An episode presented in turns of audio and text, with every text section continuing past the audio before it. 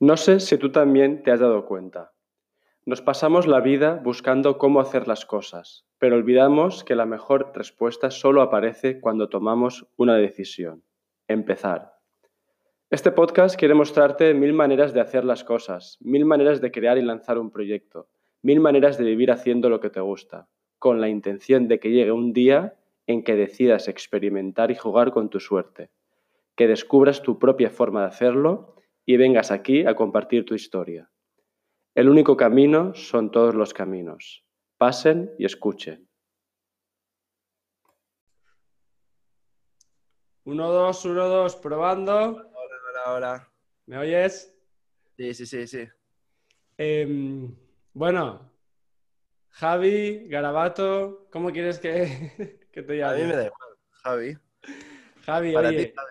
Bien, bien. Oye, antes que nada, muchas gracias por este ratito, ¿eh? Por estar aquí. Hombre, a mí lo que me ha dolido es madrugar, que Ah. soy ave nocturna, pero por el- lo demás, todo bien. Oye, bueno, madrugar, entre comillas. Eh, ¿dónde estás, Javi? Estoy ahora en Madrid, viviendo, Vale. en Torrelodones. Ah, ahí tienes tu, tu ¿no? Ahí, aquí tengo todos mis cacharritos y puedo hacer ruido sin molestar. Oye, ¿y nos podrías enseñar, es posible enseñarnos un poco todos tus cacharritos? Pues eh, está semi-complicado, semi-complicado porque, semi-complicado porque ayer desmonté todo justo y lo Ah, estoy remontando otra vez. Y ahora Vale. mismo tengo los essentials para, Vale. para funcionar. Teclado, pantalla, ratón y poco más. Vale, vale, vale, perfecto. Pues ya pa- pa- para la próxima. Vale. Em, oye, una pregunta. A ver. ¿Cuál es ese sonido que más te representa ahora mismo a ti, a Javi, hoy? A- ahora mismo, Mm, eh, un cajón de percu. Vale. Un cajón de percu pequeña, un cajón de percu pequeña. ¿Cómo sonaría? Pero- No sus instrumentos de dentro, sino el cajón entero, con vale, las pequeñas vale. percus dentro. Vale, buenísimo. Oye, eh, para que la gente sepa por qué te he preguntado sobre esto, cuéntanos un poco qué estás haciendo últimamente. Pues estoy haciendo muchas cosas. eh, estoy haciendo demasiadas cosas, más de las que abasto a atender, pero Vale. en su mayoría, si alguien mainstream me pregunta, pues me dedico a producir a terceras personas, a mí mismo. Soy DJ también, tengo un proyecto académico, eh, tenemos un proyecto de gaming también.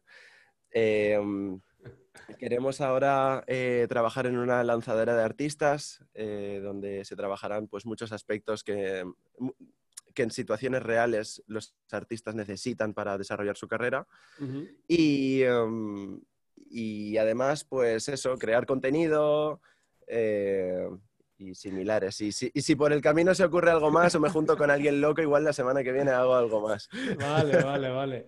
Oye, y, y cuéntanos un poco últimamente a qué, a qué artistas estás, estás creando, ¿no? Su música. Pues estoy haciendo cosas con gente muy variopinta. Eh, hay algunos participantes de Operación Triunfo eh, y luego fuera de eso, pues eh, Don Patricio, eh, Beli Basarte, terminé, bueno, salió el álbum hace poco, Raúl Gómez, Nil Moliner, eh, hice cosas con Aitana y con Beret. eh, bueno, hay ahí un poco de... Hay más gente, ¿eh? hay más gente. Ya, no, no, que claro. revisar ya las carpetas de Dropbox. Oye, qué bueno, oye, qué maravilla. Bueno, Javi, tú y yo nos conocemos de hace muchos años, ¿no? Como que éramos vecinos. Sí, sí, sí. Y esto me hace mucha ilusión, ¿no? Porque muchas veces buscamos eh, gente de fuera, de muy lejos, de tal, y, y- y- a veces lo mejor está al lado de casa.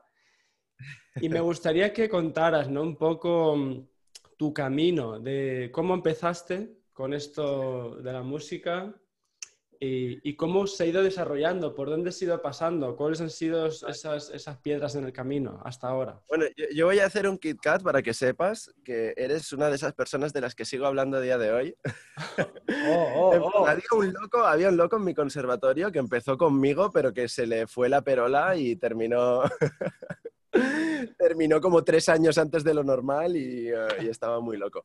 Bueno, pues eh, empezó siendo músico de conservatorio, eh, normal y corriente. A mí siempre me había gustado la parte creativa, pero creo que es una parte que no se trabaja demasiado. O sea, eh, como que todo está muy centrado en la parte teórica y la Mm. parte práctica de tocar tu instrumento, pero no en la parte de crea cosas, ¿sabes? En plan, crea tus composiciones. En, o sea, creo que sí que se explica el entender composiciones clásicas. mm, Me falta una parte más moderna, o no, no sé si llegar a contemporáneo, pero sí que me falta una parte más moderna y me falta una parte más experimental, más enfrentarte a lo creativo, porque nos da Mm. la sensación de que, de que ese- en ese terreno no hay raíles y cuando te los quitan es en plan, hostia, ¿y ahora qué hago? ¿Sabes? Mm. Entonces, eso. em, entonces siempre me había gustado la parte creativa de hacer música y todo esto, pero yo pensaba que no estaba a mi alcance, que era una cosa como súper cara y demás. Y, eh, y bueno, pues en esa época, no te voy a engañar, eh, o sea, la piratería para mí fue una puerta que si no fuera por ella yo no me dedicaría a esto a día de hoy. Evidentemente, pues me he ido purificando, como todo, ¿sabes? Pero, pero también creo que, que el hecho de tener acceso a la herramienta eh, me ha permitido saber que era de verdad lo que me gustaba, si no, no lo hubiera podido prácticamente descubrir ni al 1%, pero bueno, eso es otro asunto.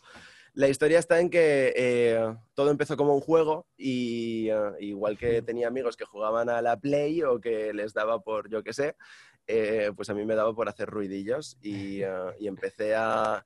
Como no había mucho contenido en YouTube y demás, empecé a grabarme, me contactó una revista, eh, el chico de la revista eh, me dijo si podía poner los vídeos en la web, yo le dije que sí. eh, gracias a eso empecé a conseguir como mis primeros eh, frikis, mi, mis primeros, eh, mi primera audiencia friki Ah, super vale. ni- ¿sabes? Y, eh, y esa gente me pedía más contenido, me preguntaba sobre cosas más específicas y demás. Y, em, y nada, empecé a ser reportero. Cogí la misma cámara de los tutoriales y me iba a hacer reportajes eh, en los que yo era solo el cámara y el, y el intérprete. Yo tenía que traducir las preguntas del inglés al español con mi, con mi inglés de cuarto de la ESO. Y, eh, y nada, eh, cuando me vi que estábamos en festivales y, eh, y demás, eh, pues pensé que tenía que aprovechar esa ocasión. O sea, ahí había gente muy interesante. Estoy en festivales, en backstage, con artistas internacionales. Hacen música, yo hago música, no les voy a contactar, necesito spamearles. y eso es lo que hice, básicamente. Me compré un montón de, de USBs, empecé a spamear a Tokiski, no me hizo caso nadie, ni español ni internacional, ¿eh? Excepto unos chicos que sí que me hicieron caso, que eran de Reino Unido, y me dijeron, bueno, me agregaron al día siguiente por todas las redes sociales, eh, me dijeron, oye, ¿tú te vendrías a Reino Unido a terminar algún tema? Y yo dije, Dios, Vale, porque tú en esos USBs metías tus músicas, ¿no? Que tú creabas. mis Y- canciones y mis redes sociales. ¿Y con qué, con qué programa lo hacías? Eh, ¿Con el, el qué? La- la- la- las composiciones, las, las Ah, las composiciones y tal lo hago con Ableton. O sea, yo Vale, estoy vale. casado en sagrado matrimonio Me encanta, me encanta. y, eh, y eso yo lo ponía todo en el pen, empecé a repartirlo y tal, y estos chicos me contestaron y me, me invitaron a ir, eh, pero claro, yo económicamente en ese momento no tenía, no tenía músculo. ¿Y qué edad Entonces- tenías ahí? Pues ahí tendría 18. Vamos, brutal. Diez- no, realmente, realmente con 18 empecé a, a tontear. Eh, esto pasaría con más cerca de 20, 21. Vale, vale. ¿Y recuerdas a cuántos USBs repartiste por el mundo? Pues tranquilamente no creo que llegase a comprar 100, pero más de 50 seguro. Vale. O sea, varias tandas que, que sumarían más de 50 seguro. Y solo me contestaron unos y hay que decir que esos unos tampoco fueron el santo grial. O sea, fueron unos chicos con los que a día de hoy eh, pues me sigo llevando que te cagas, o sea, nos llevamos súper bien. Pero realmente como oportunidad eh, no iba a salir más que una colaboración, que tampoco es una cosa que te catapulte, una cosa muy loca. Sí que te da cierta notoriedad, pero tampoco es una cosa muy loca.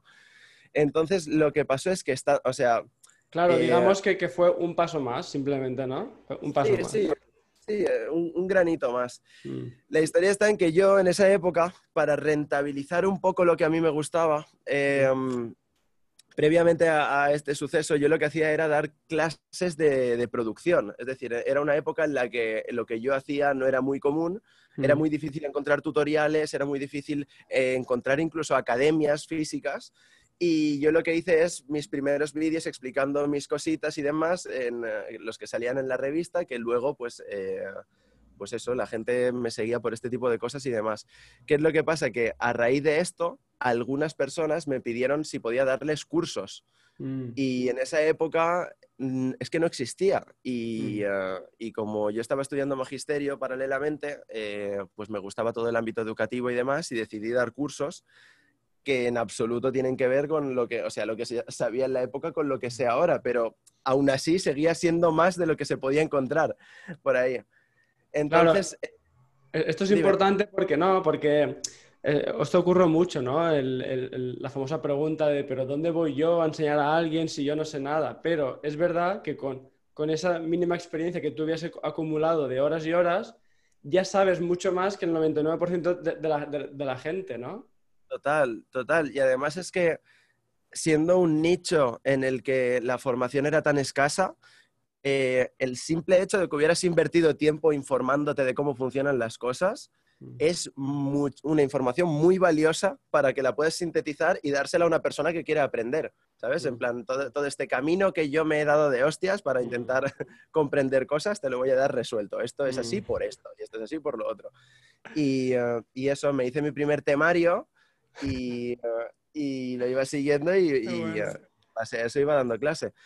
¿Pero lo hacías en directo o era online? Era online ya. Eh, pues había gente que venía a mi casa, gente random que venía a mi casa, y había gente random también que, pues por Skype o por lo que fuese, pues yo le compartía imagen y, audio y, listo. Entonces, eso, eh, estando en Reino Unido, eh, después de los tutoriales y de las clases y todo eso, todo el, todo el dinero que reuní con las clases, me compré mis primeros platos de pinchar y me gasté unos, pues casi 3.000 euros en, en, la mesa. Y tal como me lo compré, me salió la oportunidad de Reino Unido y la vendí. El mismo mes dije, no tengo ni un duro y, esta gente me está llamando, hay que ir ahí. Y tal como me lo compré, lo vendí, perdí dinero, evidentemente, pero me pude permitir irme sin, sin pedirle dinero a mis padres, que era como la barrera que no hay que cruzar. ¿sabes? Porque significaría fracasar. Ah. significaría darles la razón, ¿sabes? De que, de que era algo complicado y que no podía suceder. Pues eso, y entonces me fui allí, les conocí, todo esto, me fui con, me fui con el chico de la revista, el que me llamaba para poner los vídeos, que finalmente se convirtió en mi manager y ahora vive justo arriba de mí. Y, eh, y, nada, estando allí, seguí mandando mi música por internet, intenté contactar a todo el mundo posible que conociese. Y, o, sin conocer, ¿sabes? En plan discográficas, eh, blogs, canales de YouTube, canales de promoción, eh, páginas de Facebook, lo que fuese. Y, y, me contactó una discográfica de Los Ángeles que se llama Panda Funk y me invitaron a, ir allí también, pero ya no quedaba más, o sea, yo no podía exprimir más el dinero. Yo les dije, mira, yo soy de España, eh, no llego a... Me, dijeron, ¿puedes venir a Los Ángeles? Y yo les dije, mira, yo no llego a tanto. Y uh, esto es una fricada que me la voy a saltar un poco a la torera, pero eh, todos los años hay un evento mundial de la electrónica que se hace en Ámsterdam y me preguntaron si iba a ir y yo les dije que en principio no. Y ellos me dijeron que si iba, pues me presentaban a todo el equipo y demás y, ah, y fui. Y me pagaron el billete y demás y conocí a todo el equipo y todo esto. Y yo pensaba que iba a firmar un par de temillas y poco más pero me propusieron pues hacer un tour por América que empezaba en Los Ángeles y mm. terminaba en Nueva York y pasaba por 200 sitios y yo, claro, yo estaba flipando. Yo estaba diciendo, bueno, eh, ¿qué hago? Eh, ¿Me pegáis cuatro latigazos o qué tengo que hacer? Porque una cosa, tú durante todo ese tiempo hasta que ocurre eso, tú vas creando, tú, sigues creando tu música, compartiéndola, creando contenido, haciendo las clases, ¿no? Todo el rato creando contenido. En ese momento no podía dar clase como antes. Eh, de hecho, lo intenté, pero la calidad era horrible y tuve que hacer un parón. Y, eh, y, nada, crear contenido y mandárselo a la gente. Y, uh, eso, ha sido como un poco tu sistema, tu, tu disciplina, ¿no? Venga, pam, pam, pam, crear y repartir. Mi metodología, mi croquis mental es nunca pidas sin dar y nunca des sin pedir. Porque cuando... Porque eh, básicamente cuando... A ver cómo te explico. La primera mitad es nunca pidas sin dar. Si tú llamas a gente pero no tienes nada que ofrecer, nadie te va a regalar nada porque sí. ¿Sabes? O sea, hay mucha gente que estirándole la camiseta a alguien que está más arriba, pero si no tengo nada que dar, ¿por qué me van a elegir a mí? ¿Sabes? En plan, ¿por qué me van a dar la caridad? ¿Sabes? A mí. Eh, entonces siempre tengo que ir yo con las manos ofreciendo, ¿sabes? En plan, te doy esto, ¿lo quieres? Mm, sí, funciona. Te, doy esto, ¿no lo quieres? No, pues me voy a otra puerta, a llamar ofreciendo, ¿sabes? Y la otra es lo contrario. La otra lección es eh, nunca des sin pedir porque básicamente me he dado cuenta que en la medida que eh, todo este oficio iba cogiendo altura, era yo al que le pedían cosas. Y entonces te, empiezan a pedir y tú, que quieres ser Robin Hood y dar a los más necesitados, empiezas a dar y empiezas a dar y empiezas a dar y, no está mal, no está mal, ¿eh? O sea, filosóficamente el concepto es bueno, pero el tiempo que tienes disponible no es sostenible, no es sostenible, es una cosa que no, puedo rentabilizar y que de hecho me está suponiendo una, una lastra para, lo, que, lo que quiero llegar a conseguir, ¿sabes? Entonces hay que buscar un poco el equilibrio entre atender, pero seguir atendiendo también a, las metas a las que quiero llegar. Entonces, eh, eso, cuando te pidan, pide. Y ya está, en ese momento se producirá un, trueque de favores, ¿sabes? de manera que sea. No tiene por qué ser dinero necesariamente has, dicho, bueno, has dicho un montón de cosas, pero esto último, ¿no? Que me parece esencial, encontrar ese equilibrio, que ojo, ese equilibrio está en continuo movimiento porque va contigo, con tu vida, con lo que tú vas aprendiendo y evolucionando. Pero claro, es eh, genial, ¿no? Primero dar, o sea, entrar dando, eso me parece muy guay, es lo que eh, lo que se llama eso, ¿no? El, generar ese contenido para que te conozcan y sobre todo para responder esa pregunta que has dicho de por qué voy a elegirte a ti, quién eres tú. Entonces, hay esa parte de crear, crear y, entregar, pero evidentemente sin pasarse al extremo porque puede pasar eso, ¿no? Que eso se vuelva en tu contra, que todos empiezan a pedir sin darte nada y tú tienes que vivir, tienes que tener ese tiempo porque al final tiempo y dinero hoy es lo básico para poder dar lo mejor de ti. Totalmente, totalmente. Y, eh, y, nada, con esa regla pues he ido llamando a puertas y muchas no se han abierto y algunas sí. que eso es lo que ve la gente y luego dice, oh, qué, bien te va, qué suerte tienes. Claro, buenísimo, buenísimo.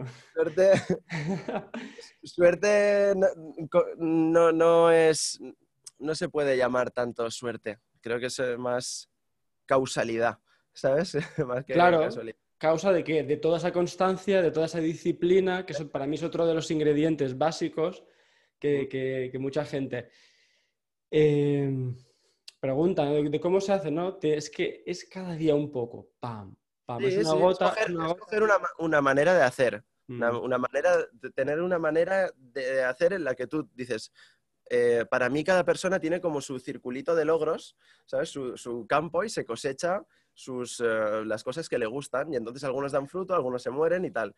Cuando otro tiene su circulito de logros y a mí me interesa el tuyo, pues seguramente, seguramente por la manera que tengo de ser no te pediré, te ofreceré. Oye, ¿quieres esto? Mm. Y tú me dirás, vale. Y entonces yo te daré otra cosa. Oye, ¿quieres esto también? Y te seguiré dando hasta que tú por tu propio pie un día te, me dirás tú a mí, hostia, ¿y tú quieres esto? Y en mm. ese momento eh, se producirá el trueque. Sé que otras personas quizás sí que pedirían, en plan, oye, qué guapo eso que tienes ahí, ¿me das? ¿Sabes? Pero no suelo, no suelo funcionar así. O sea, por lo general suelo o pedir ofreciendo. En plan, oye, eh, me mola mucho eso, te renta lo que tengo yo y, em, y así nos compensa mm. los dos de alguna forma. Claro, claro. Pero nunca pido sino con las manos vacías, ¿sabes? Mm, qué bueno. Esa es un poco la, manera. Sí, Entonces, lo que... Dime, dime. No, no, sigue, sigue. yo, me iba a ir por las ramas ¿eh? con la historia ya. ¿Quieres? Ah, eh, sí, ¿por qué no? A ver, cuéntanos. Es que hay muchos aprendizajes aquí, pero ahora entraremos poco a poco. Pasaron muchas cosas.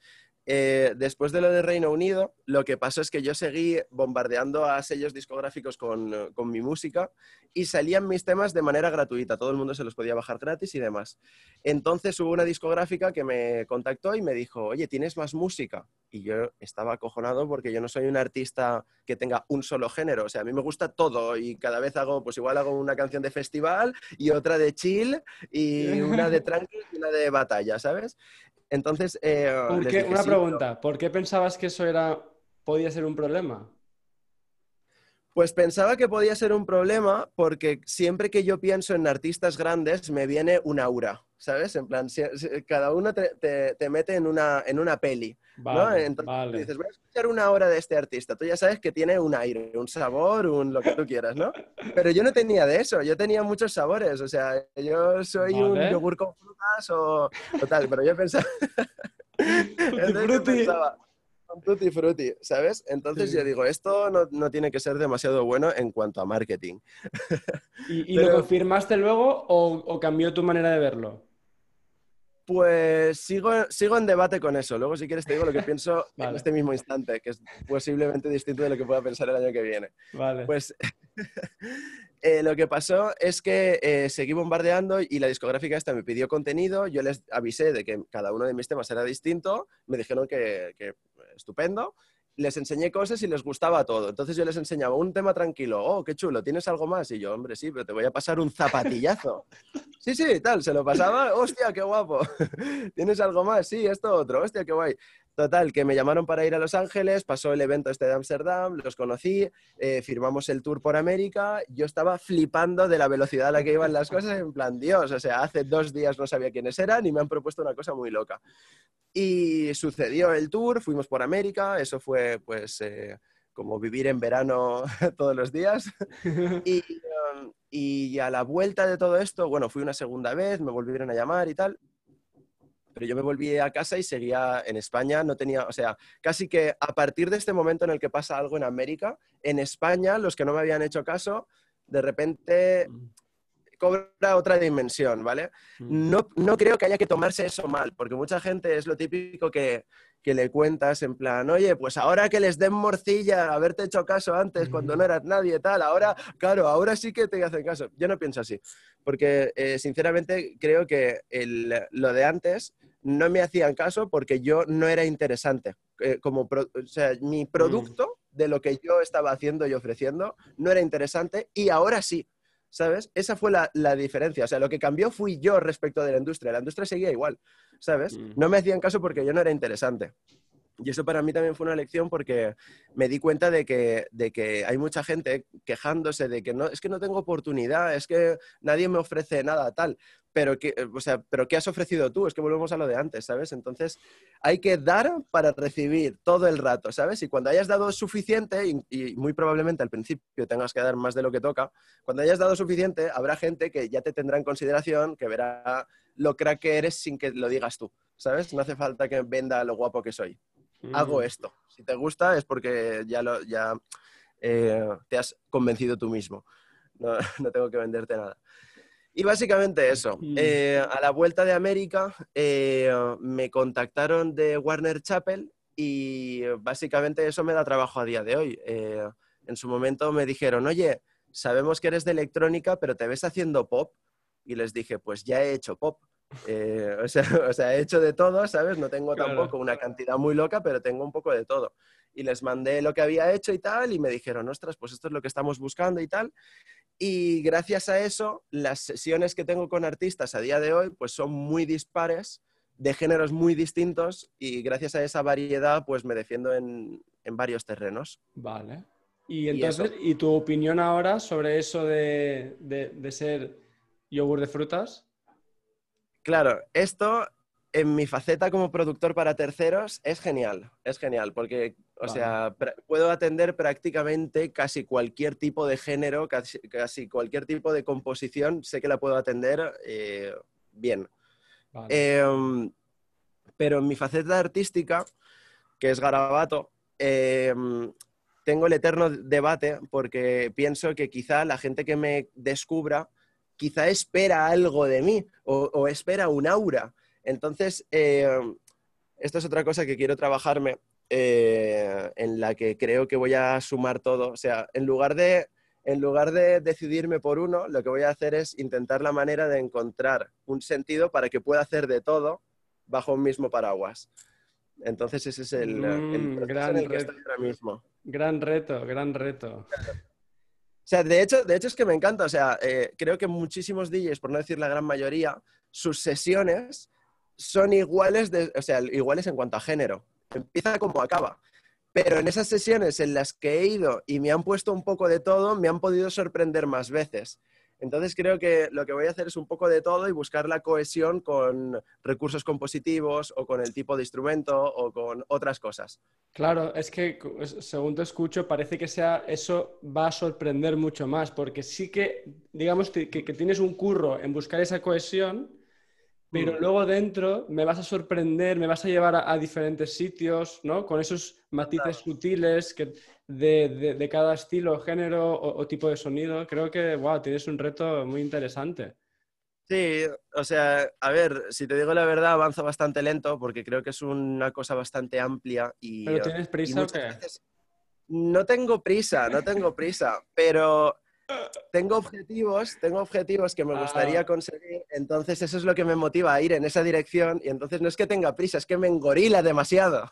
Claro, es que de hecho en- en- em, hay un libro que se llama Me- eh, Mejor sin objetivos. Ok. Entonces me, me- me conecta con mu- mucho con eso, ¿no? Que a veces lo- ha salido en, en algunas entrevistas anteriores, que a veces los objetivos tienen es- esa doble, ese doble filo. Claro, Te pueden motivar mucho, pero si te engorilas demasiado y, y te, y- y ves que vas lento, te pones, ¿no? Eso te afecta y paradójicamente empeora, o sea, vas más lento. O sea, porque, está, porque tu propio objetivo es tu propio obstáculo, digamos, explicado así. Totalmente, totalmente. Y de hecho, esto es una cosa que se lo digo a mucha gente que yo vivo, o sea, desde que me dedico a esto y tengo mis horarios, o sea, yo realmente no tengo horario, o sea, yo tengo plazos. Mientras llegue a tiempo, pues oye, todo bien. Claro. Entonces, ¿qué es lo que pasa? Que eso implica que yo me lo gestiono como quiero y eh, con lo bueno y con lo malo. Porque lo malo es que mi semana, a modo de entender de una persona normal, es como si los días que existieran solo fueran sábado o lunes. O sea, hay veces que mi trabajo se parece mucho a un sábado y hay veces que se parece a un hostia a lunes, ¿sabes? Entonces, hay veces que me vienen eh, siete sábados seguidos y hay veces que me vienen 45 lunes, ¿sabes? Y digo, uff, ¿sabes? Entonces, entonces eso. em, creo que es muy importante la, la autorregulación, porque si Mm. no descarrilas eh, y la felicidad eh, va a cuesta abajo. Y eso es bastante malo. Buah, bueno, menudo viaje, tío. menudo, menudo rodeo hemos dado. Em, tengo, pero tengo algunas preguntas y esta me interesa mucho porque has dicho, todo esto empezó como un juego. Claro. Y ahora te pregunto, ¿cómo mantienes que siga siendo un juego? Pues eh, teniendo espacio para lo creativo. En el momento en el que, a, ver, creo que todo juego o todo proceso en la vida mantiene su motivación cuando te permite crecer. Si cualquier oficio del mundo no te permite crecer, la motivación va cuesta abajo. Y aunque te paguen una millonada, eh, aunque te paguen lo que sea, o sea, sí, evidentemente todo el mundo, cuanto más te paguen, pues oye, mejor y todo eso, en esto estamos de acuerdo. Pero si llevas 20 años haciendo la misma labor por 5.000 euros al mes, que mucha gente diría, ¡guau, qué locura! Te digo yo que el año número 20 no, lo, no rindes como el año número 2, ¿sabes? Mm, porque vas perdiendo un poco la ambición, te acomodas, tal, pero cuando ese trabajo te permite seguir creciendo, consiguiendo cosas o construyendo, o bien, es como cuidar un jardín, ¿sabes? Vas viendo, vas cuidando las cosas y ves que las cosas se van desarrollando. Pues es un poco esa la, la filosofía. Entonces, la manera de que siga siendo un juego es permitirse que siga habiendo espacio a lo creativo, tanto Ujú. en el propio oficio, que viene siendo el, el- el hecho de hacer música y de experimentar con cosas, como en el propio business en cuanto a formas de negocio, porque nosotros, a lo largo que todo esto ha ido cogiendo altura, hemos ido viendo que la industria tiene ciertas cosas que creemos que se pueden mejorar. Entonces hemos creado como un equipo de locos como yo, pero cada uno en sus ámbitos y nos hemos juntado y hemos creado pues eso, agencia, discográfica, lanzadera, proyecto de educación y todas estas cosas. El proyecto de gaming, que es algo súper nuevo, pero es algo que de repente aparece en tu cabeza, te, se te enciende una bombilla y dices, ostras, pues esto no lo está haciendo nadie, me gusta, y, quizá palmo. O sea, todos estos proyectos que te he comentado, no todos rinden igual. De hecho, hay algunos que son un agujero negro. Mm. Pero, pero bueno, nos gustan y, eh, yo qué sé, o sea, mm, eh, te das tiempo que eso que empieza siendo un pasatiempos, con el tiempo va cogiendo forma, empieza a profesionalizarse, la gente, o sea, no es solo cosa tuya, es cosa de cómo te ve la gente también, empieza a verte de otra manera, en plan, ostras, mira este lo que está haciendo, qué bien, ¿sabes? y eso es lo que te va ubicando en el sitio, ¿sabes? El, mm. el, tener ese lado también social de mostrar esa fricada que estás haciendo, mm. para que la gente diga, ostras, este tío lo hace bien y, y lo que para otro era una cosa sin sin mayor complicación, para este es un trabajo de verdad, porque se lo toma como tal y confía en ti. Buenísimo. Has dicho, eh, eh, estos cuatro ingredientes me gustan, ¿no? Para cuando alguien tiene una nueva idea, ¿no? De decir, no, no, lo está haciendo nadie, me gusta y, voy, ¿no? Hay una determinación de vamos a probarlo y luego veremos qué, pero si no lo probamos, pues no sabremos qué pasa, ¿no? Total. Y darse el tiempo para probar y ver si funciona también otra cosa, es muy importante que no, cuando surja una de estas ideas, si te lo puedes permitir, dedicarle todo el tiempo que puedas, pero es muy importante que no te consuma la totalidad, porque si no vas a atender una idea muy loca y vas a dejar desatendido todo el resto de tu vida. Entonces son como cosas con las que cuentas con más gente, ¿sabes? Lo de contar con más gente es una cosa que, que sucede simplemente hablando. O sea, hay cosas que han sucedido entre mi manager y yo porque los dos decimos locuras y son del mismo gremio y, mm. nos compenetramos bien, pero hay locuras que han surgido en conversaciones con otra gente. Te juntas con otra gente, este te cuenta una cosa, tú, te tú le cuentas otra, surge algo y ¿por qué, no, ¿por qué no ese proyecto lo vas a llevar con esa persona? ¿Sabes? Eh, de hecho, es que no hay parte negativa. O sea, todo suma, esa persona quiere conseguir algo, está tirando del carro, mm. sí, pues lo quiero en mi equipo. y viceversa.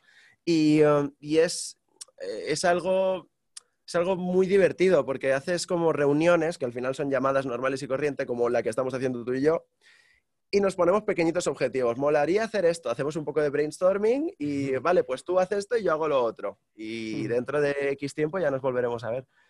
¿Sabes? Y ese X tiempo igual son dos semanas, ¿sabes? Porque tengo más cosas que hacer y no puedo atender más, pero esas dos cositas están hechas. Sí, de, nuevo es buscar ese equilibrio, ¿no? Que estábamos hablando antes. Total. Para que las cosas puedan suceder.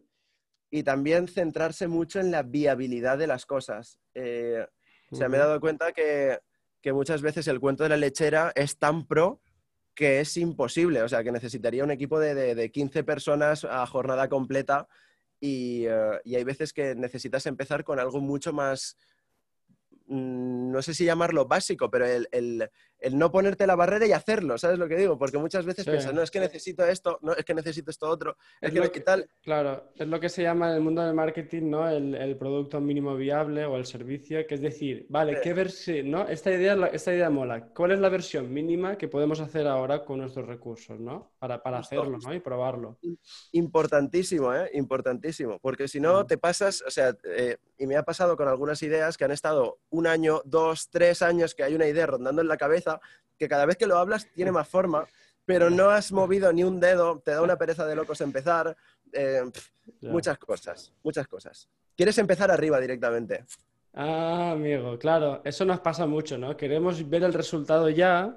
Claro. Y se nos olvida que llevamos años y años ¿no? creando, compartiendo, haciendo vídeos, tutoriales. He notado, he notado mucho, y es una cosa que, para redes me aplico bastante, que es el no necesito aparentar ser primera división. No está mal aparentar ser tercera división y, eh, y mostrar ese lado humano, creo que como comunicador, te hace mucho más humano el mostrar esas debilidades o incluso mostrarlas abiertamente. No sé qué hacer con esto. Eh, eh, y en el momento en el que lo mejoras y tal, la gente dice, ostras, mira, esto estaba rayado el otro día y ahora he hecho esto.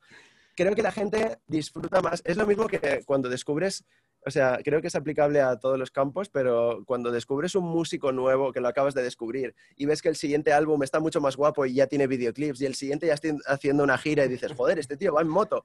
El hecho de ver como una persona que sigues y que ya te gustaba como era, progresa y va hacia arriba, te conecta de una manera que no, ese sentimiento de conexión no lo va a provocar nunca alguien que directamente aparece arriba. ¿Sabes lo que mm, digo? Sí, claro. porque, te hace, porque lo que estás haciendo es permanecer humano. Sí, sí, y, además, o sea, he visto crecer a esta persona o a esta marca o, este, o esta... Mira, tengo un amigo que se dedicaba a hacer calcetines, tengo una, tengo una visita, estoy en una entrevista, brother. Vale, luego hablamos. Eh, el hecho de, tener una, marca, un proyecto, un lo que sea, y, mostrarlo, y hacer tu servicio bien, habrá gente que confiará más o menos según la imagen que transmitan, bla, bla, bla. Pero te preocupas en que la cosa vaya teniendo pequeñas mejoras. En el transcurso del año, dos cosas. Lo primero es, cuando alguien encuentre contenido sobre ti, sabrá ubicarlo en la línea del tiempo, ¿sabes? De hecho, en marketing de artistas, de cantantes y todo eso, hay muchos artistas que cambian de look para que cuando alguien encuentre un vídeo suyo en YouTube, sepan ubicarlo en la línea temporal. Por ejemplo, Justin Bieber, cuando tenía el pelo cazuelilla, ¿sabes? Mm. tú ves un vídeo en directo, sabes a qué época pertenece. Y luego fue cambiando de looks, y entonces si te ves un vídeo, sabes a qué época pertenece. Pero ves una progresión, ¿sabes lo que digo? Sí, sí. Entonces, en los negocios, eh, noto que pasa un poco lo mismo. No hay problema en que te, te muestres o sea, que el servicio sea profesional, pero lo que tú estás haciendo quizás no es profesional del todo porque necesitas herramientas, personal, eh, web, eh, lo que sea. Si te sabes manejar con un correo y con tu buena, con tu buen hacer y sabes progresar a partir de ese punto, la gente va a decir, joder, ¿cómo, cómo está cogiendo forma todo esto? Y, la gente conecta mucho más que si directamente apareces arriba. Mm. Cuando una marca aparece directamente arriba, a veces produce como sensación de desconfianza, en plan, esto tan empaquetado, tan artificial, ¿sabes? En plan, tan preparado, mm. eh, no me comunica lo mismo que esta persona, que este artesano, ¿sabes? Que Con el que tengo trato directo, con el que eh, me comunico mejor. Total, sí, sí. De hecho, una de las cosas interesantes a hacer es, conocer tus defectos, ¿no? Y saberlos aprovechar también a tu favor, ¿no? Que si no, si no sabes hacer algo, pues eso ahí detrás, en vez de verlo como un problema como algo que hay que esconder, que se va a oler, ¿no? Pues aprovechalo, tío, y, haz de las redes sociales, ese mundo tan fantástico, algo más real, más humano, ¿no? Eso me parece muy bueno. Totalmente. Oye, eh, ¿recuerdas cuál fue tu primer sueldo de esto? Como productor, como DJ, no sé. ¿Cuál fue? Eh, mi primer sueldo ¿O ese momento? igual fueron 20 euros, precio simbólico. ¿Pero dónde fue? ¿En qué momento? Pues fue cuando yo tenía mi primer estudio en mi casa y vino un chico que era cantante, que quería una producción, y porque el chico trabajaba con bases de YouTube y todo esto, entonces él quería que yo le hiciera algo, las bases de YouTube sonaban horribles, yo sonaba horrible, pero no tan horrible. y, eh, y, de hecho eso, yo hacía la produ y demás y cobraba 20 euros, que para el, dinero que manejábamos en esa época era muchísimo. era muchísimo. Era en plan, bro, ¿cómo voy a pedir más de 20 euros? Qué bueno. Oye, vale, y, desde, ese, desde, esos, desde esos 20 euros, claro, hasta el día de hoy, em, ¿cómo has ido pensando, ¿no? esa sostenibilidad, el dinero, la economía, ¿cómo te has ido creyendo tú también y, valorando más, ¿no? Entonces, igual que dabas tanto, también ese pedir, esa economía, seguramente también has ido pensando sobre ello, cómo hacerlo. Claro, y, cuéntame un poco ese proceso. Para mí, esto ha sido algo difícil porque el ponerte precio es algo muy complicado. Entonces, y no siempre, o sea, cuando es algo tan nicho, saber qué está cobrando tu competencia es más complicado, porque no es algo que te vas al supermercado y ves la etiqueta y dices, ah, vale, este es más caro que el otro. es, una, es un tipo de servicio al que se dedica relativamente muy poca gente mm. y, que, y que además los precios son muy distintos, muy distintos. Entonces, porque al final son artistas y que cada uno, pues, eh, aunque el, el tipo de servicio se llame igual, el precio es distinto. Y entonces, para mí, eh, más que preguntar por los precios, lo que yo hice es ver qué estaba haciendo mi competencia Mm. e intentar eh, añadir valor. O sea, yo, yo voy a valer lo mismo o más caro porque hago lo mismo o más, Claro, tío. como poco. como, como poco. Entonces, y sobre todo creo que en uno de los puntos fuertes siempre ha sido la atención al cliente. O sea, el cliente tiene que estar súper bien atendido, debes preguntarle absolutamente todo, debes conocer lo que quiere el cliente, pedirle referencias, sugerirle propuestas, tal. Y esto es una cosa que en mi gremio mm, no suele suceder. No suele suceder mm, prácticamente nunca. Y O que, sea, tú, y que tú has hecho como una bandera tuya, ¿no? De decir, ostras, el trato que yo voy a dar va a ser brutal, ¿no? Claro, claro. O sea, o sea, yo creo que uno de los elementos diferenciadores de cuando la gente cuenta conmigo, de cuando cuente con quien sea, es que el trato, o sea, voy a estar en constante comunicación contigo, te voy a proponer cosas, te voy a sugerir cambios, te voy a, te voy a ofrecer, a- te voy a dar un tipo de valor que a ti te va a, o sea, lo primero que quiero es buscar todo, todo- por, ¿por qué me has buscado a mí? ¿Por qué has venido a mí a que yo te haga esto? ¿Qué quieres Mm. hacer? ¿A dónde vas? ¿A dónde vas a enviar esto? Mm. Y entonces yo te voy a decir, te voy a hacer lo que, te, lo que tenga que hacer, pero te voy a hacer una propuesta y además te voy a sugerir, creo que si quieres ir de A a B, pues la mejor manera sería hacer esto. Te voy a aportar un poco también de la experiencia que pueda haber tenido. Y ese, ese es un poco el, el valor añadido. Y, Qué guay, um, has tocado un tema guay, ¿no? Porque mucha gente dice, es que esto que yo quiero hacer ya lo hace mucha gente, es que esto ya existe, claro. Eh, Es decir, ostras, a ver, hacer algo totalmente original y nuevo es muy, muy difícil y como, ostras, no, no pasa nada si haces algo que ya existe. Claro, si existe es porque hay interés, hay gente que, que le interesa eso y, que, y, y, digamos, hay mercado. Entonces, la pregunta es esa, ¿no? De, vale, ¿qué vas a- ¿cómo vas a hacerlo tú para que destaques, para que sea diferente, para que la gente te, te busque, se, se- se- se interese? O, ¿No? Ese es un poco Total, total. el viaje. Sí, sí, sí. Y además te permite, te permite comprender también al cliente. Es decir, no, eh, de- en muchas ocasiones el cliente llega a ti sabiendo lo que quiere. ¿Sabes? En plan, quiero un mix y master o quiero una producción de este tipo. Y entonces, en el momento en el que tú empieces a indagar, sabes que quiere más cosas realmente, ¿sabes? Y muchas veces, muchas veces en su proceso ha hecho muchas cosas como para apañarse, ¿sabes? Pero que no están bien hechas del todo, son como apaños. Hay muchos apaños y- cuando empiezas a detectar los apaños y te das cuenta de que, de que no debería de hacer apaños, o sea, tú le vas a proponer la mejor opción. Mira, lo que tú Mm. quieres hacer es esto. Y lo mejor que puedes hacer es A, B, C y D. Si quieres hacerlo, de 10. A partir de ahora, tú dime en plan, eh, si solo me quieres contratar para B, ¿sabes? Ya, Eh, buenísimo. entonces Sí. ahí, en cierto modo, eh, creas la necesidad, pero no porque he ido yo a venderte algo, sino porque te he propuesto lo que se- para mí sería un plan ideal. Mm, ¿sabes? mm, Y claro. tú coges lo que quieres, Vale. ¿sabes? Oye, y, y cuéntame, ¿cómo fue ese proceso, ¿no? A nivel de, de- de- de económico, de Mm. cómo fuiste creciendo, cómo viste, eh, por ejemplo, cómo has ido diversificando tu- tus talentos, ¿no? Es decir, no, solo haces un tipo de trabajo, haces varias cosas. ¿Cómo te has ido dando cuenta de esto? Claro, ¿Qué- pues un poco, cuál- ¿cuáles han sido los pensamientos detrás de, de esto? sigo, sigo un poco en ello, ¿eh? pero a día de hoy, por ejemplo, yo me vine a Madrid sin saber si iba a ser sostenible venirse a Madrid, porque durante todo este proceso mi economía no daba para pagar una casa como la que estoy ahora mismo. Entonces, eh, yo sabía que cuando firmé con Warner me iban a proponer eh, sesiones con artistas y demás, pero yo no tengo ni idea de, o sea, no tenía ni idea de cuánto volumen de trabajo iba a ser esto y qué remuneración iba a tener como para saber si, si voy a poder vivir. Además, es posible que un mes tengas tres artistas o dos o cuatro y otro tengas ninguno. ¿Sabes? O que un artista te ocupa dos meses y tal. Bueno, no sé, en plan, como que el flujo de dinero es muy variable. Mm. Entonces yo dije, vale, molaría que hiciera cursos como los que hacía de producción cuando estaba en Gandía, que, Mm.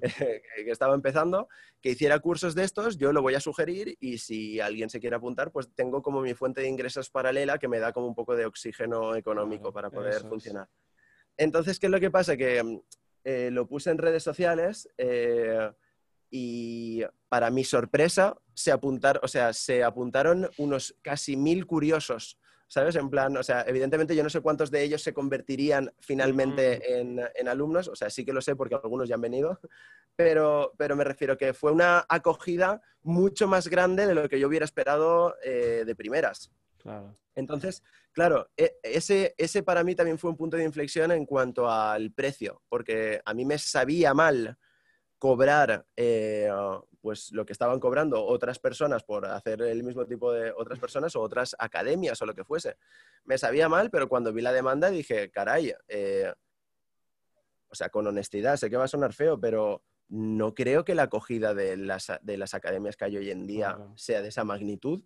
Mm. Y yo me quedé bastante loco en ese sentido y dije, vale, creo que hay que formalizar esto todavía mucho más. Y entonces fue cuando surgió la idea de academizar este proyecto, ¿sabes? En plan, mm. crear academia, involucrar a más gente. Eh, además, además, he pensado que en muchas academias el tipo de formación era solo para lo que yo hago y yo pensé en crear un tipo de formación con lo que yo hago y lo que hace la gente que, convive en mi ecosistema. Entonces dije, vale, joder, no solo producir, especialmente al principio, no solo quiero saber hacer música, quiero saber un poco de management, quiero saber un poco mm. de eh, estrategias, o sea, en plan, ¿qué es una buena estrategia a seguir con cero euros, pero cuál es el checklist de cosas que debo hacer para hacer una estrategia de 10 con lo que ya tengo. Em, ¿Cómo te autodistribuyes la música? ¿Cómo, ¿Cómo, te puedes diseñar, aunque no tengas ni idea de, edición, pero cómo te puedes defender para hacer tus diseños y no parecer un Bartolo, ¿sabes? Que yo he visto chavales diciéndome, es que no tengo suerte, tal. Me meto en su perfil, una foto con el chándal de su equipo en su cama, tal, en plan, cero profesionalidad, ¿sabes? Que tampoco cuesta nada eh, eh, tener una mínima imagen del mm. rollo que quieres comunicar, ¿sabes? Creo que, creo que o sea, esto es otro debate un poco filosófico, pero eh, no debería de ser así, pero muchas veces la gente sí que se fía por el, por el empacado y por el cómo viste un proyecto para decidirse si le gusta o si no. Claro, es así. Y entonces, en vez de ir de, luchar contra eso, contra esa naturaleza humana, que es, que es, me entra por los ojos, ostras, vamos a, aprovecharlo, ¿no? Ponerlo a nuestro favor. Totalmente, totalmente. sí, es verdad, hoy en día el, que emprende, pues no solo tiene que saber hacer una cosa, tiene que tener diferentes habilidades. Y es así, es que no. Especialmente al principio tiene que ser así. Entonces, eso, decidí juntar a toda la gente que me rodea, al diseñador de la discográfica, a, mi manager, al chico que me había, que, eh, me llevaba en Warner.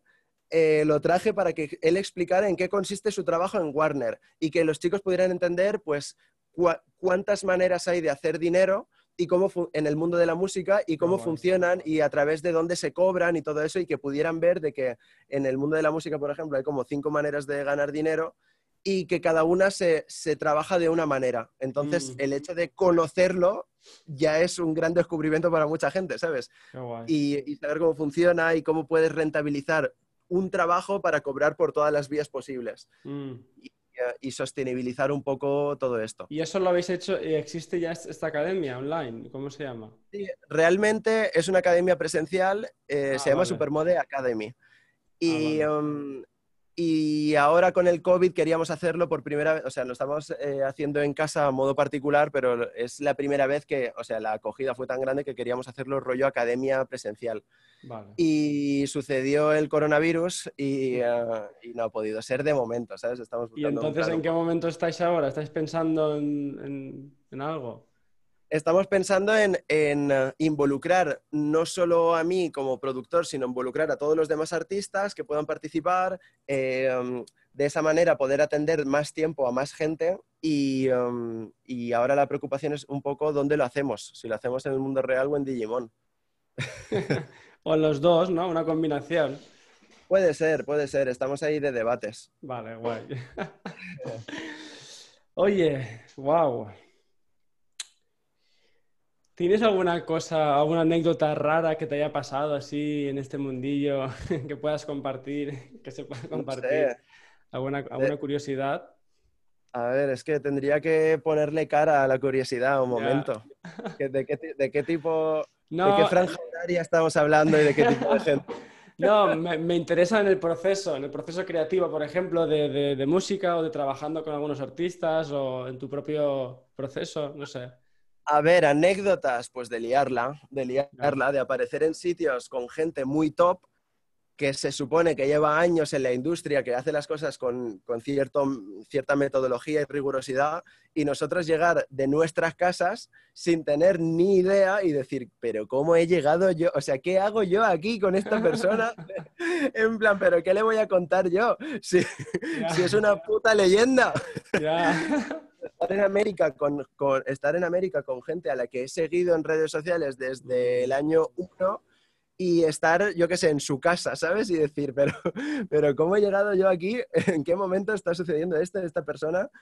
Qué bueno. Y eso, situaciones, más, que, o sea, las anécdotas son verte en situaciones, en situaciones en las que no te hubieras imaginado nunca o, o, con gente de cierto nivel que dices, pues, pues, o sea, esto para mí era impensable y ahora está sucediendo con la mayor de las normalidades.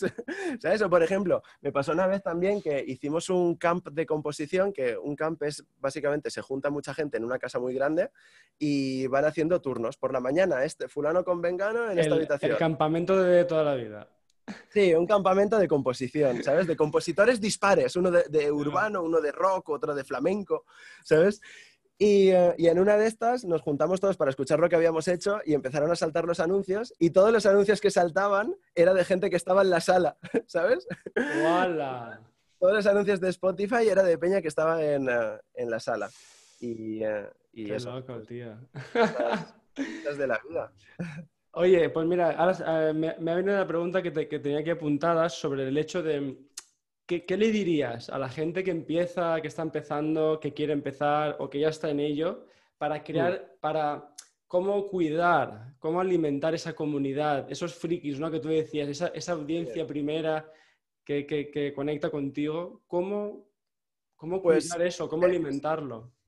Es muy fácil y muy difícil. Eh, es muy fácil el concepto, es más mm. difícil el llevarlo a cabo. Entonces, eh, el concepto es quieres conseguir que mucha gente mire hacia ti. La movida es por qué debería de mirar hacia ti. Pues miran hacia ti porque tienes algo que ofrecer. Por ejemplo, esto es, esto es otro debate eh, que he tenido últimamente. Para mí, en redes sociales, en Instagram y demás, evidentemente Instagram es como la red social del postureo junto con todas las demás, ¿no? Pero para mí se acabó, se acabó subir fotos o vídeos, eh, más fotos, ¿no? Pero la típica foto apoyado en una pared, mirando al horizonte, al espacio exterior, con frase filosófica abajo, para mí eso se ha acabado. O sea, si no tengo nada que decir, no tengo nada que publicar. Es posible que en algunas ocasiones alguna foto de este tipo pues no encaje, ¿no? Encaje por el momento o por lo que sea. Pero cuando tus redes sociales son el año entero fotos mirando el espacio exterior con frases filosóficas, yo me meto y no sé nada de ti, no sé en qué estás trabajando, no mm. sé qué te preocupa, no sé de dónde vienes, a dónde vas, ¿sabes? Pues sí, sé que eres DJ o sé que eres productor, ¿sabes? Pero no sé, no sé más de ti, ¿sabes? Mm. Entonces creo que es mucho más agradable de consumir si con cada post dices...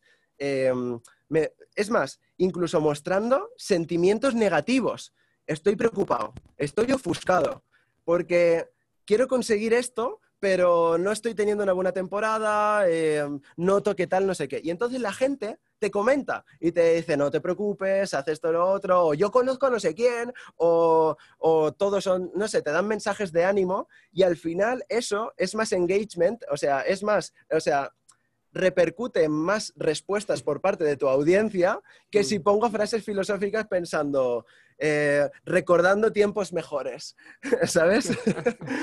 Entonces, eh, creo que el hecho de que la gente de esa manera te están siguiendo de verdad, porque están mm. siguiendo el camino que estás haciendo. Estoy mostrando el camino. Creo que contenido es todo. O sea, esta entrevista es contenido. Si yo mm. luego llamo a mi manager, y lo grabo y le digo, tío, ¿qué hacemos con esto? Eso es contenido, ¿sabes? Si yo eh, me cambio los muebles de sitio, eso es contenido. Si, no sé, y si un proyecto eh, lo he abandonado porque he visto que no, voy a subir un post diciendo por qué he abandonado esto, mm. ¿sabes? Y la gente comprende, ¿sabes? Te siente mucho más cercano y mucho más creíble porque, porque no tienes filtro y les estás contando todo. Es decir, tú confías en una persona cuando esa persona te cuenta todo, especialmente lo malo, entre comillas, ¿sabes? Cuando te sinceras con alguien, realmente le estás contando tus debilidades. Pues esas debilidades las voy a mostrar también, ¿por qué no? ¿Sabes? Y la gente como que cree más en lo que le, estás enseñando. No eres un maniquí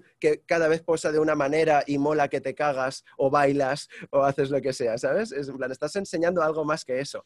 Estás enseñando tus preocupaciones y tus progresos. ¿sabes? Y el día que pongo una foto subido a un escenario, lo que sea, será porque ese día, el hecho de haber subido a una cabina, será el resultado de algo que ya te he estado enseñando previamente. Llevo esta semana trabajando en todo esto y ha llegado el día. Ese día tienes algo que enseñar, ¿sabes? Lo que no voy a hacer es coger un book de fotos de una sesión o puesto en la cabina y repartirlo, estirarlo, esas publicaciones a lo largo de todo el año con frases neutras que, ¿me entiendes? Al final, al final no estás diciendo nada. Claro. Eres un producto vacío. Entonces creo que todo tiene que tener significado. Todo tiene que tener algo que comunicar. Mm, mm. Chapo. Mm. Y oye, Estás pensando muy fuerte, ¿eh? Una pregunta. A ver. Cuando las cosas se ponen así duras, ¿qué, te, hace, ¿qué te hace a ti seguir? Pues eh, yo creo que un día a la semana o uno de cada dos semanas suele ser en plan depresión máxima, en plan... ¿Sabes lo que pasa? El problema está en vincular la felicidad al progreso de, tu, de tu... O sea, la felicidad debería de ser... Al progreso lineal, ¿no? Pensar que siempre hay que ir hacia arriba. Claro, ¿sabes lo que pasa? Que el día que tú eres tu propio jefe y estás haciendo la locura que a ti te gusta y te va bien, te sientes un gladiador. O sea, soy, he nacido para esto, soy el elegido. soy el elegido. ¿Sabes? Pero lo que pasa es que hasta, que un día, por lo que sea, eh, de repente reflexionas en una meta de hace 200 años que dices, joder, esto me sigue interesando, pero es que no he movido ni una ficha. O de repente algo que querías intentar se tuerce o lo que sea. Y de la misma manera que tu felicidad cuando iba bien e, esa manera de ir bien tiraba hacia arriba, cuando tira hacia abajo también tira hacia abajo. Y se va tu moral, tu, estado anímico, todo, de repente lo ves todo negro. Si es que, ¿por qué me mm. metí esto? ¿Por qué no elegí una vida en la, que, en la que pudiera tener un jefe que me pague lo que me tenga que pagar y me olvido? ¿Sabes? Pero nada, eso dura un día. Un día no, un momento, realmente. O sea, soy bastante resiliente y me recupero bastante rápido de, de este tipo de cosas. Y luego eh, luego piensas en, tío, hay gente que quisiera empezar que, mataría por saltarse a la torera todo el principio y llegar a donde estoy yo, ¿sabes? Por, por, el simple hecho de haber invertido más tiempo, ¿sabes? Porque ni siquiera te digo que yo sea mejor que nadie, o sea, quizás hay otra persona que es mucho mejor que yo, pero por el simple hecho de no haber tomado el riesgo, me está dejando la pista libre a mí que de hecho esa es una de las cosas que, esto es otra cosa que le cuenta mucha gente. Cuando yo me estaba dejando eh, la, carrera para dedicarme a esto, me faltaba un año para terminar magisterio y mucha gente me dijo, es que eso que tú quieres es muy difícil y hace falta mucha suerte.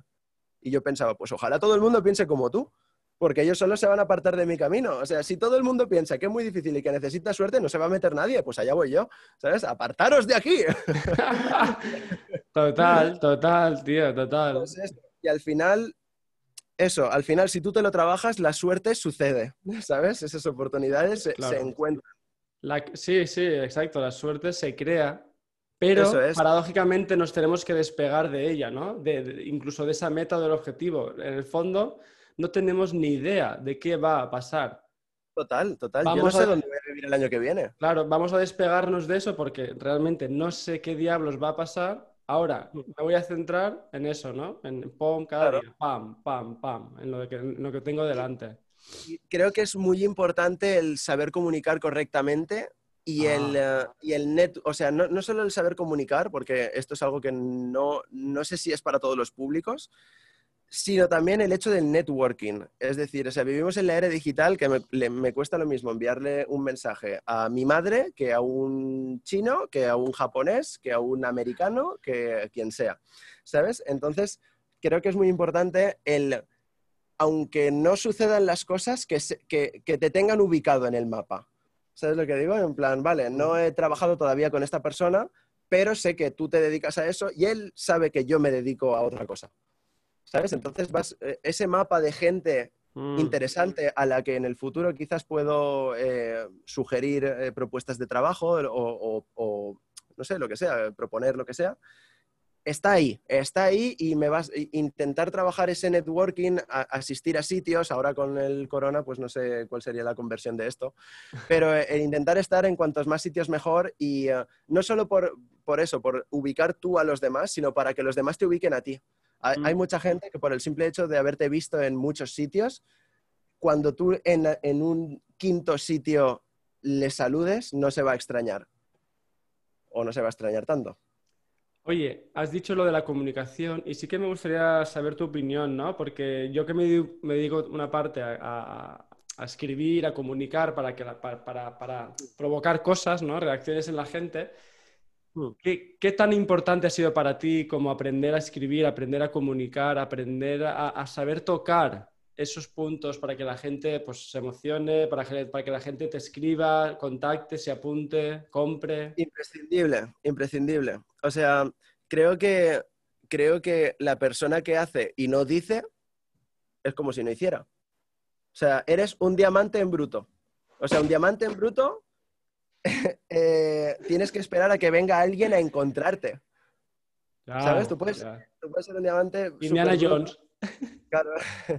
Entonces, eh, lo, que, lo que debes hacer es eh, preocuparte tú de enseñar todo lo que haces. En plan, ya tengo una web, ya eh, me estoy proponiendo esto y, te lo digo, ya lo tengo, ya lo he conseguido, ¿sabes? En plan, y entonces como que la gente se está enterando de lo que estás haciendo, se está enterando de tus, de tus progresos y le apetece mirar hacia ahí. Y, y, en muchas ocasiones también lo que hago es ofrecer cosas gratis de lo que ya estoy usando, de cosas que he descubierto, lo que sea, que me parecen curiosas o de valor, las comparto.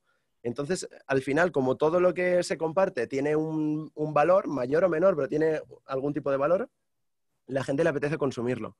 Mm. Eh, a mí, por lo general, no me suele gustar la gente que, pues lo que te comentaba antes, que sube cosas que no tienen ningún tipo de significado, que los stories tampoco me estás... que, no aportan, ¿no? En definitiva. No estoy descubriendo nada de ti. O sea, mm. sí, que has comido esto, que estás en este sitio y tal, pero no sé qué estás haciendo, no sé qué te preocupa, no sé, no sé nada de ti, ¿sabes? Mm. Entonces creo que eh, en el momento en el que tú le das valor y, y ese toque humano Mm. y, comunicas y todo esto, la gente te responde más, eh, se preocupa de tus preocupaciones, te sugieren mm. cosas y es mucho más nutritivo.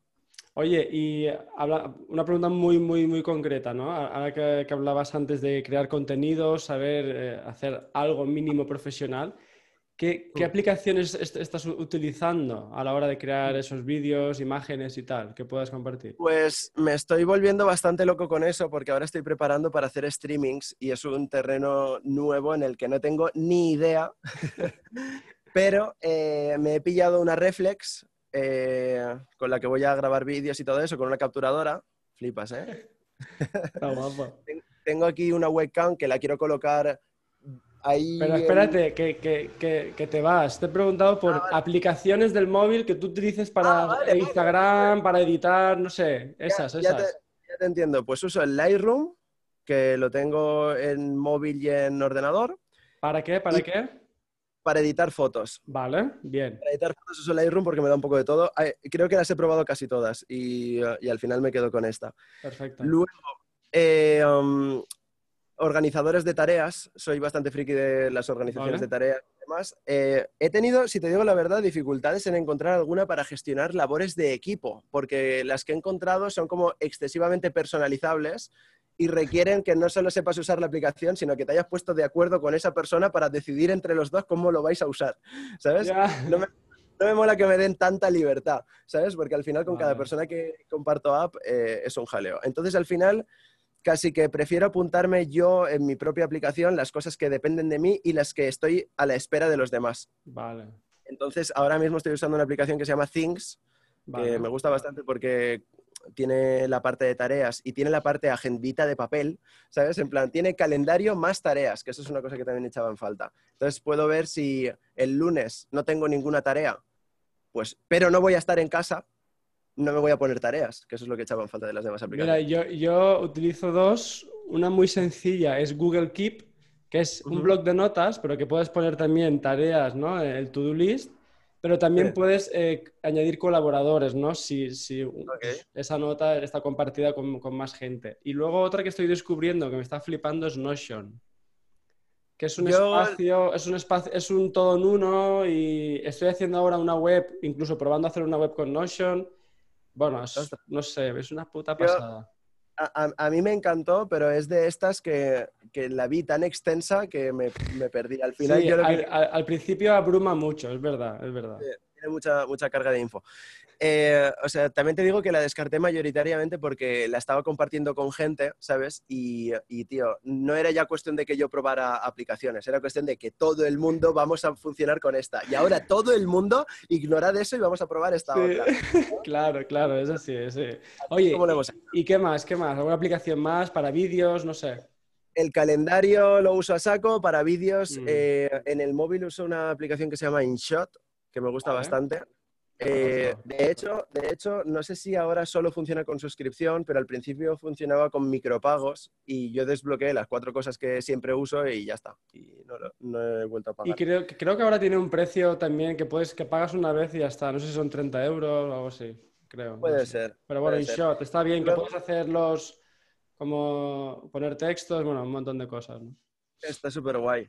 Y luego, eh, de vez en cuando uso Buffer, eh, que es Mm. como para programar contenidos Sí. y que se publiquen solos. Y, y Y eso luego- lo utilizas para Facebook, Instagram.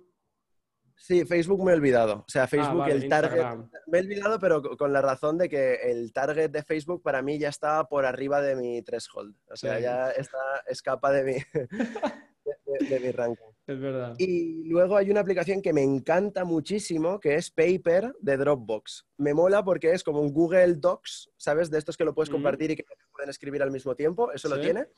Pero tiene menos opciones de personalización, es decir, solo hay texto normal, título 1, título 2, ¿sabes? Se acabó, no hay más. Eh, y no puedes cambiar colores ni nada, puedes subrayar de colores y tal. Pero me gusta porque cuando insertas links de lo que sea, se integran. Entonces tú puedes poner un link de Twitter o de Instagram y tal y te sale adaptado en Adaptado, HTML, ¿sabes?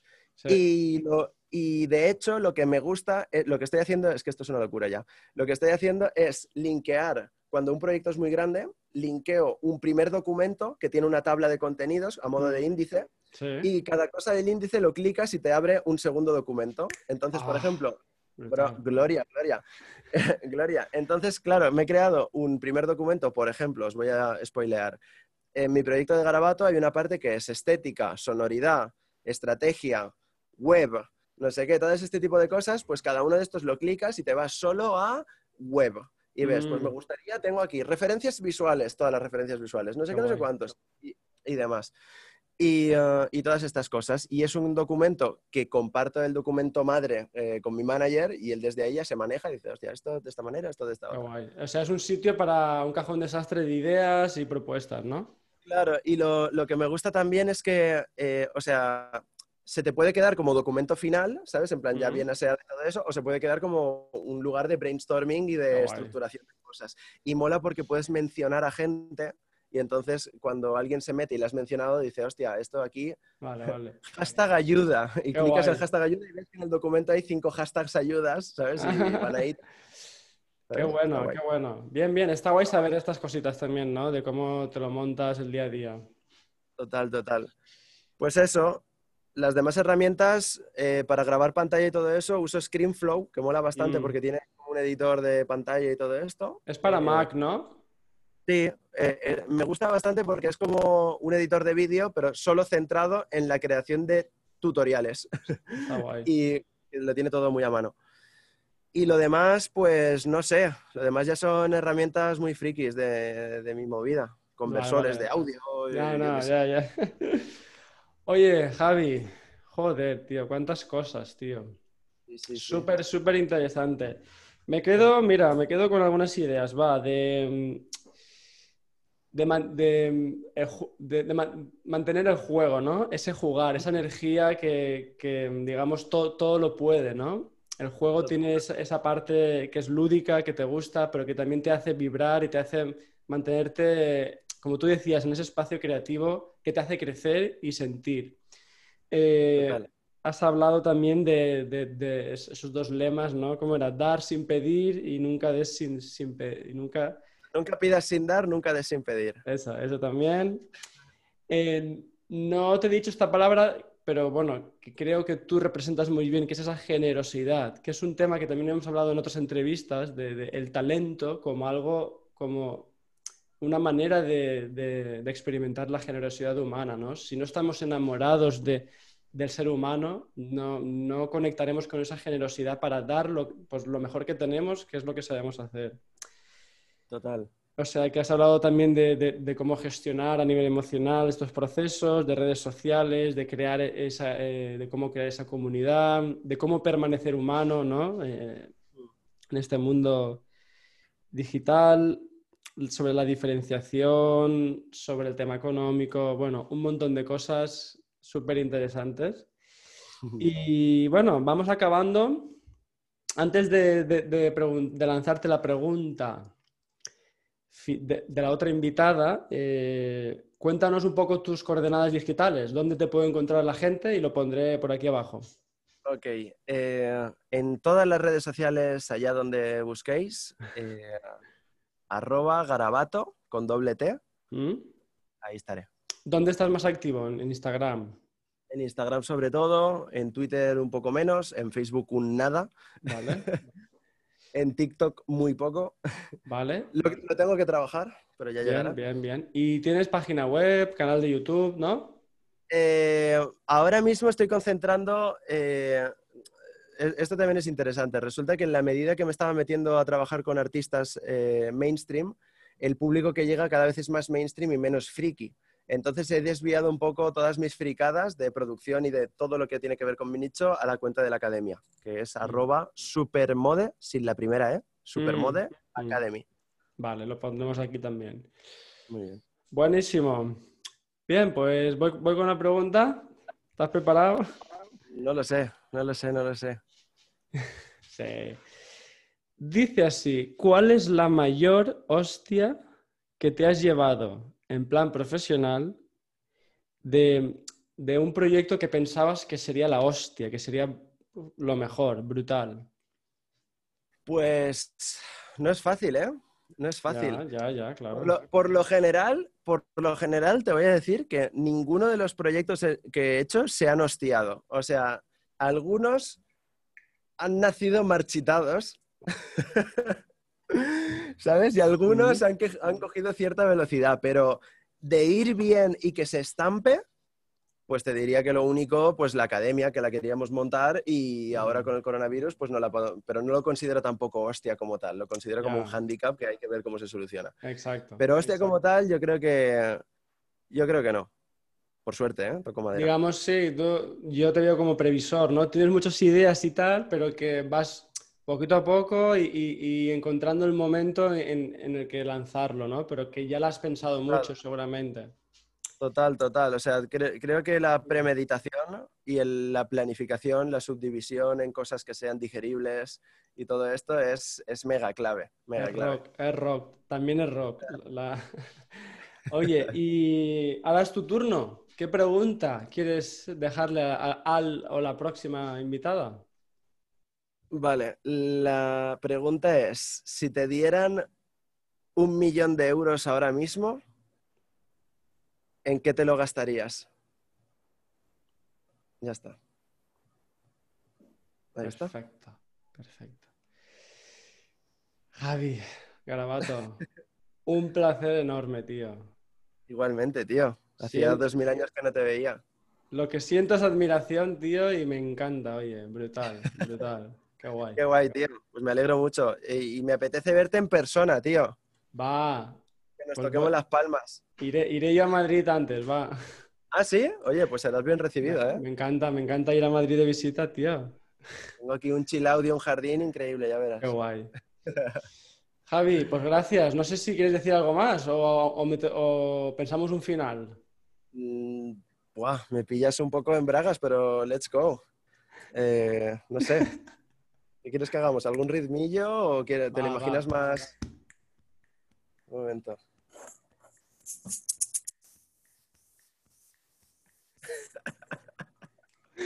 Y espérate, que con dos puedo hacer esto.